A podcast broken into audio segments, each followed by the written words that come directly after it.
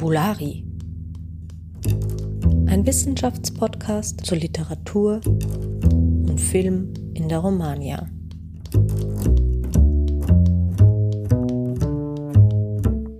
Ja, hallo und herzlich willkommen auch diese Woche bei Fabulari. Heute spricht mit euch Stefanie Meyer und mein Gast äh, Sophie Everson Balters, die uns ein bisschen mehr erzählen wird zu einem Artikel, den sie verfasst hat. Und zwar heißt der Artikel Verschlingen, Verdauen, Vergegenwärtigen, kannibalistische Historiophotie in Nelson Pereira dos Santos, Como era gostoso meu francês. Dieser Artikel wird im Sammelband der Wiener Ibero-Romanistischen Studien von Katrin Saatingen im Laufe des nächsten Jahres erscheinen. Wenn es dann soweit ist, werden wir das natürlich in den Show Notes verlinken. Ja, liebe Sophie, willst du dich vielleicht zunächst kurz unseren ZuhörerInnen vorstellen? Ja, vielen Dank für die Einladung. Also ich bin äh, Studentin an der Romanistik und zwar mit dem Schwerpunkt Portugiesisch.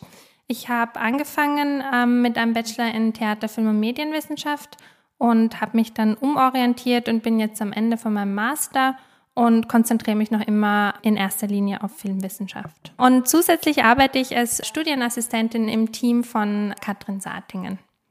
Mhm. Ja, lieben Dank, dass du dir heute Zeit genommen hast. Äh, in deinem Artikel bedienst du dich, wie der Titel bereits verrät, des Begriffes der Historiophotie des Historikers und Literaturwissenschaftlers Hayden White.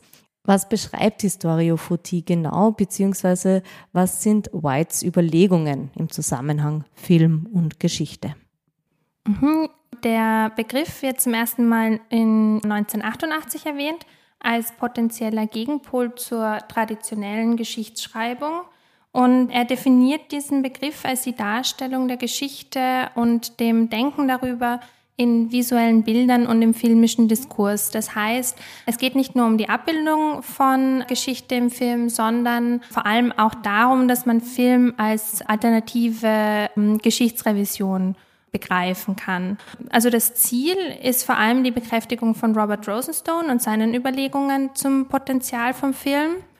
Und ähm, da geht es nicht alleine darum, dass man jetzt neue Informationen einfach generiert über vergangene Ereignisse, sondern dass man vor allem ein Verständnis bekommen kann für gegenwärtige Probleme oder ähm, gegenwärtige Strukturen gesellschaftliche über einen Blick auf die Vergangenheit. Und damit schließen sie sich auch an äh, an die Umorientierung der Geschichtswissenschaft, die so ab dem, also Mitte des 20. Jahrhunderts richtig Fahrt aufnimmt, äh, kann man sagen.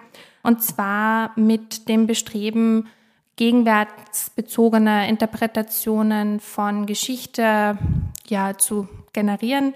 Und zwar durch interdisziplinäre Verknüpfungen. Ja, lieben Dank für diese ausführliche Einführung. Man könnte jetzt annehmen, dass sich Hayden White in diesem Zusammenhang speziell auf Dokumentarfilme fokussierte. Tatsächlich äh, galt sein Interesse aber vielmehr den experimentelleren Produktionen. Was ist da der Grund dafür? Ja, also die beiden Autoren sehen Film als Speichermedium oder als Medium der besseren Visualisierung natürlich als ertragreich und da kann man eben Dokumentationen nennen oder historische Dramen, die vor allem dazu dienen. Aber für sie ist vor allem interessant eben, wie du sagst, der experimentelle Film, den nennt Robert Rosenstone äh, New History Film. Und zwar, weil sie eben das Potenzial des Films abseits von dieser Funktion als Speicher oder als Illustration sehen. Und zwar darin, abstraktere oder komplexere Phänomene sichtbar zu machen oder erfahrbar zu machen, die eventuell eben von der traditionellen Geschichtsschreibung nicht so gut äh, dargestellt werden können. Und dazu gehören zum Beispiel Illusionen oder Erinnerungen, Emotionen und vor allem eben zeitübergreifende gesellschaftliche Prozesse, wie zum Beispiel die Entstehung von kollektivem Gedächtnis oder die Herausbildung von Selbst- und Fremdbildern. Diese Filme entstehen eben oft in einem postkolonialen und politisch instabilen oder totalitären Kontext und deswegen eignen sie sich eben besonders gut für die Untersuchung, für die Bedeutung von Geschichte, für die Gegenwart. Mhm. Du hast es gerade schon angesprochen. Also gerade aus postkolonialer Perspektive bietet das natürlich ähm, attraktive Anknüpfungspunkte. Ähm, das zeigt sich auch anhand einer konkreten Analyse des Films Como era gostoso meu francês aus dem Jahr 1971 von Nelson Pereira dos Santos. Könntest du kurz ein paar Eckdaten zum Film geben, damit jetzt auch jene Personen, die den Film nicht kennen, deinen äh, fortwährenden Beobachtungen folgen können? Beziehungsweise uns vielleicht kurz erklären, warum sich genau dieser Film für eine Analyse im Sinne Whites eignet. Ja, der Film hat für seine Handlung als Grundlage einen Reisebericht von Hans Staden aus dem Jahr 1557. Und zwar ist Hans Staden im 16. Jahrhundert zweimal nach Brasilien gereist und beim zweiten Mal wurde er dann gefangen genommen von den Tupinambá und laut seinem Bericht sollte er dann rituell getötet und verspeist werden. Und diese Geschichte ist eben das Vorbild für Como era gostoso meu francês. Und wie der Titel schon andeutet, äh, wird der Deutsche in einen Franzosen verwandelt, der dann aber leider dieses Schicksal erleidet, dem Hans Staden entkommen ist. Die zentrale Idee war für Pereira dos Santos, den ersten Kulturkontakt und die Beziehung zwischen den Indigenen und den Europäern als eine Metapher zu verwenden für die Beziehung zwischen der äh, ersten Welt und den Entwicklungsländern. Und er kritisiert damit auch indirekt die repressive Politik des, der Militärdiktatur ab 1964 in Brasilien und zwar über eben Bezüge zur Gegenwart. Es ist aber trotz der dokumentarfilmischen Merkmale und der literarischen Grundlage kein, keine realistische Spiegelung oder keine Adaption, sondern durch die vielen intermedialen Bezüge eher eine Collage an verschiedenen Stimmen aus diesem kolonialen Diskurs. Mhm. Also da ist jetzt eh schon vieles aufgegriffen worden, beispielsweise, dass Geschichtliches verbunden wird mit Gegenwärtigem oder auch wie der Film eingreift, um, um diese Zusammenhänge zu zeigen. Ein besonders wichtiges Motiv des Films ist ja der Kannibalismus, der mitunter auch metaphorisch zu verstehen ist und einen besonders wichtigen Platz einnimmt in der brasilianischen Filmgeschichte. Kannst du uns auch dazu ein paar Worte erzählen?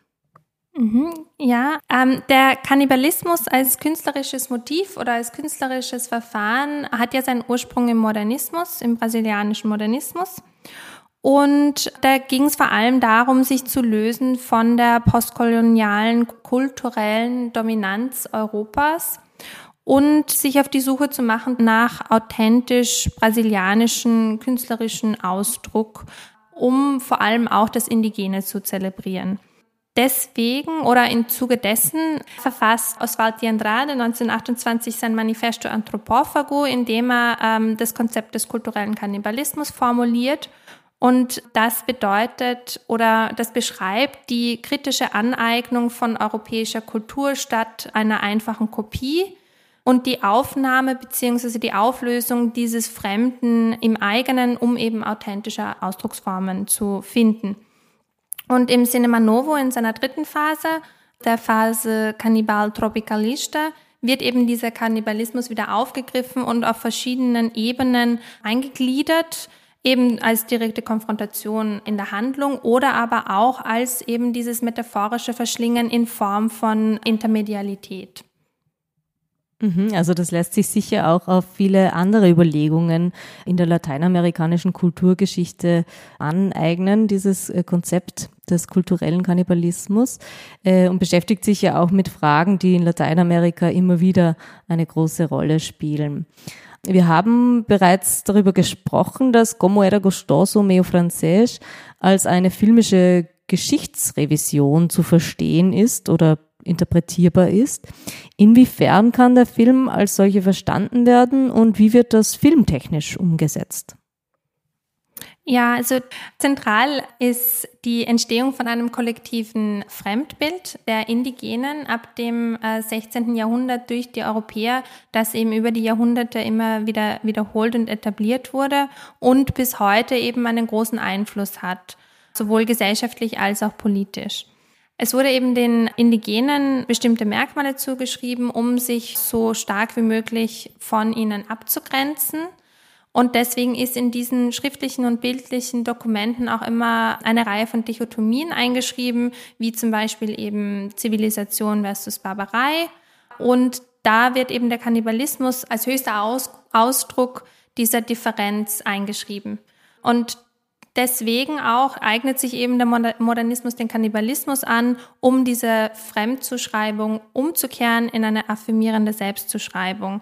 Und hier reflektiert auch der Film eben über diese Entstehung dieses Fremdbildes und die wird einerseits durch die Hinterfragung der Glaubwürdigkeit der historischen Quellen umgekehrt und andererseits durch die Verbindung zwischen der damaligen und der heutigen Mentalität wird eben aufmerksam gemacht auf die zeitübergreifende Verbindung.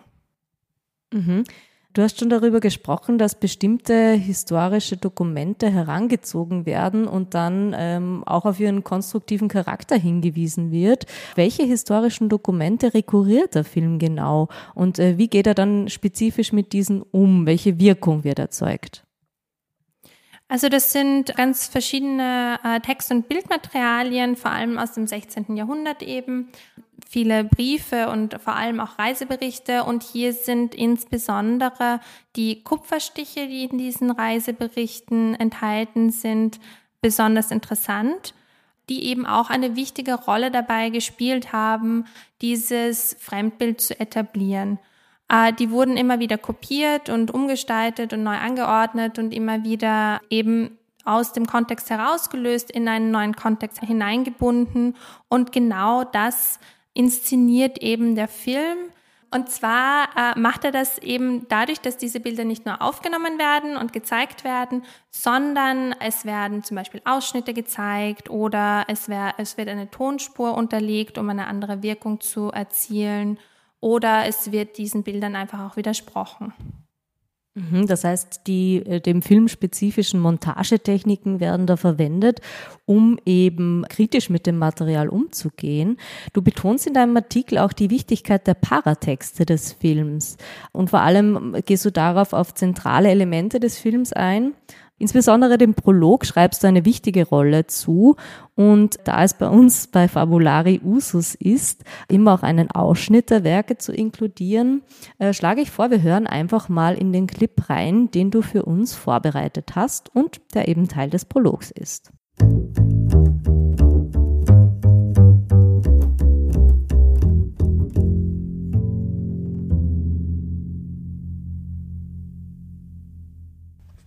Últimas notícias da França Antártica enviadas pelo almirante Villegagnon. O país é deserto e inculto. Não há casas, nem tetos, nem quaisquer acomodações de campanha. Ao contrário, há muita gente arisca e selvagem sem nenhuma cortesia nem humanidade. Muito diferente de nós em seus costumes e instrução. Sem religião nem conhecimento da honestidade ou da virtude, do justo ou do injusto. Verdadeiros animais com figuras de homens.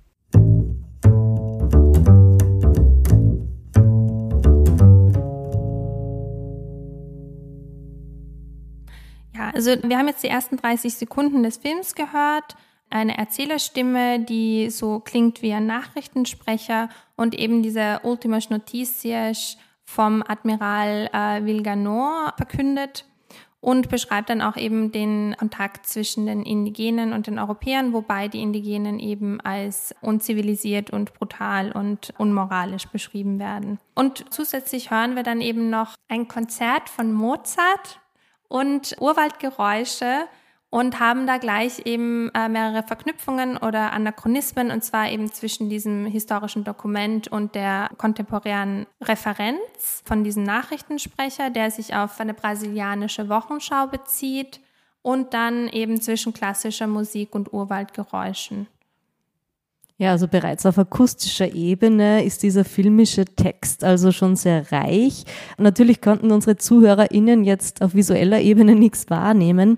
Deswegen vielleicht auch noch die Frage, inwiefern steht jetzt das Visuelle in Verbindung mit dem Akustischen? Was können wir sehen und wie ist es zu interpretieren?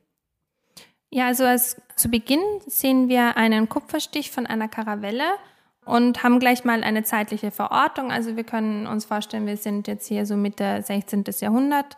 Dann äh, haben wir den Bezug auf die historischen Quellen und auch äh, so die Selbstreferenz des Films als Vermittler von Geschichte. Wir sehen dann eine paradiesische Küstenlandschaft und Indigene, die die Europäer willkommen heißen. Das heißt, es widerspricht komplett dem, was gesagt wird. Und es wird eben hier wieder die Glaubwürdigkeit untergraben, wie wir eben schon vorher erwähnt haben. Zudem wird nochmal der Exotismus betont durch äh, ja den ganzen Federschmuck und irgendwie Papageien, die auf Schultern sitzen. Und dadurch verweist der Film eben auch auf seine eigene Konstruiertheit und auf die Konstruiertheit aller Darstellungen von Geschichte. Ja, zu guter Letzt verweist du auch auf Parallelen zwischen der dargestellten Zeit und der Produktionszeit des Films. Willst du uns vielleicht auch darüber ein paar Worte erzählen, beziehungsweise inwiefern knüpft der Film vielleicht auch an gegenwärtige Entwicklungen äh, in Brasilien an? Also wir haben ja vorhin schon gesprochen, dass es äh, eine indirekte allegorische Kritik an der Militärdiktatur natürlich ist aufgrund der Zensur. Das passiert eben über die Infragestellung dieser offiziellen Berichte und durch die Verbindung zwischen historischen Dokumenten und gegenwärtigen Referenzen bezieht der Film diese Mentalität der Abgrenzung und die Abwertung und Entmenschlichung der Indigenen und ihrer Kultur eben auf die äh, Enteignung, die noch immer während der Militärdiktatur passiert ist, zum Beispiel im Zuge der, ähm, des Baus der Transamazonica, dieser Schnellstraße durch das Amazonasgebiet. Und das ist ja äh, bis heute noch aktuell, äh, wenn man zum Beispiel an die Praktiken des ehemaligen äh, Präsidenten denkt und an die Abholzung für den Anbau von Soja und allem Möglichen. Ja, ich musste auch schon während des gesamten Interviews an Jair Bolsonaro denken.